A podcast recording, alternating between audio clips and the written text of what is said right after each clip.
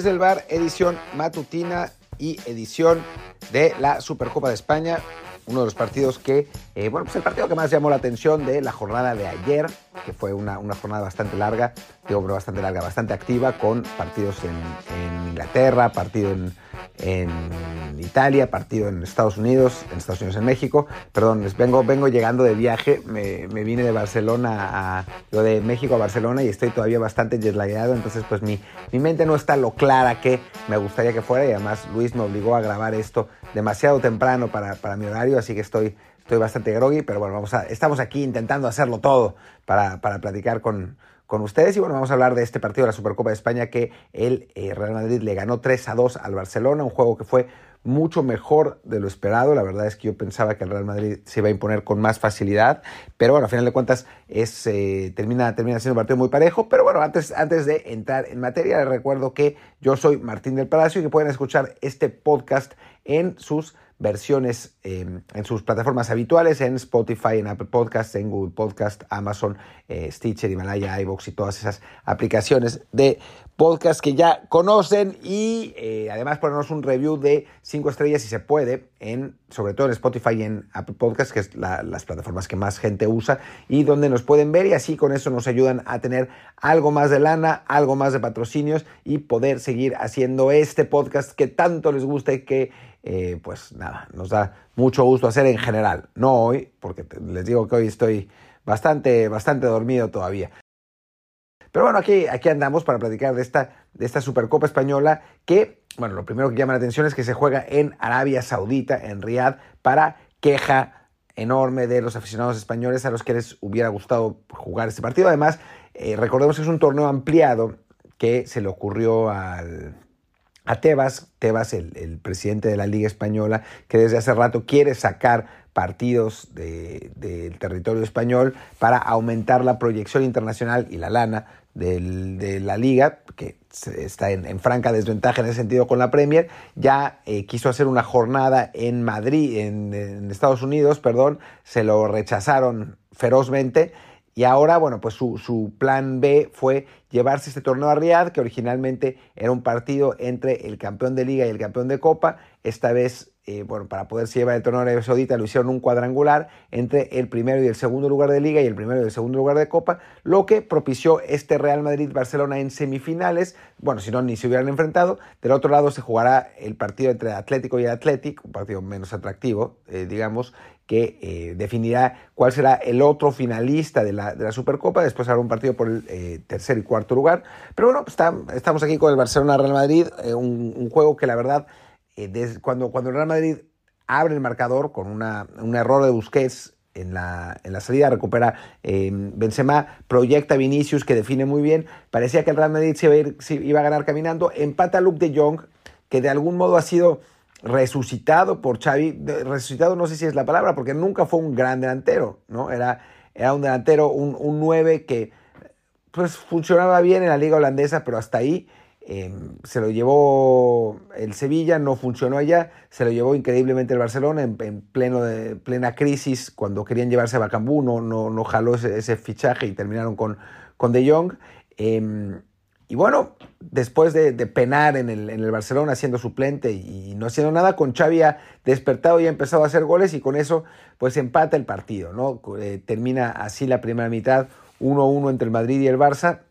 Mejor el Real Madrid en ese primer tiempo, pero en la segunda mitad entra Pedri, entra Ansu Fati y el Barcelona mejora notablemente. La verdad es que es, es mejor el Barça en el segundo tiempo. A pesar de ello, aparece Benzema para hacer el 2 a 1. Parecía que el Madrid por jerarquía se, se impondría, pero es Fati el que, el que empata tras una buena jugada de Jordi Alba, eh, que centra, y el delantero español que viene de, de recuperándose de la enésima lesión de rodilla remata para, para empatar a dos, manda el partido a tiempo extra y, bueno, la verdad es que la, la, pues el pronóstico quedaba bastante abierto, aunque sinceramente si alguien iba a ser el, el favorito, normalmente en esos partidos, lo, los, los, partidos eh, que se alargan o que llegan a los últimos minutos empatados, tienden a ser ganados por el equipo con mayor calidad y con mayor experiencia también.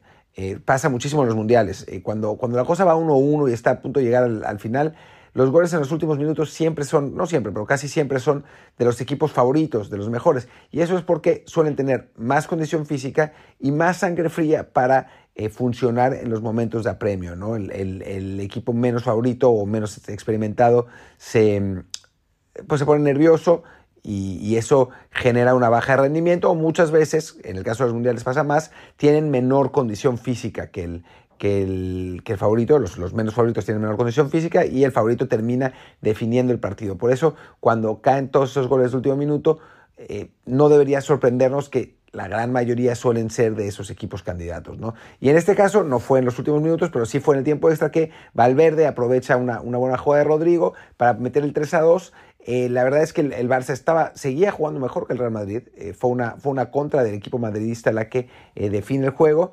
Y bueno, termina así. 3 a 2, eh, ganado por, por, los madridistas. En Barcelona, pues tomaron el resultado con cierto optimismo, pese a que es una derrota ante el archirrival. Primero porque compitieron, porque, porque lo hicieron bien, eh, y eso pues pues, eh, en fin, para, para, el Barcelona, para un Barcelona tan golpeado, tan, tan anímicamente bajo por las, eh, la situación económica, pues es, es, una, es un buen resultado, es, es una buena consecuencia, digamos, que, el equipo ya haya competido. Y después por el regreso de Pedri y de Ansu, ¿no? Que son jugadores que, a pesar de su enorme juventud, Pedri tiene creo que 18 años, seguro, tiene 18 años y Ansu me parece que tiene ahora 19.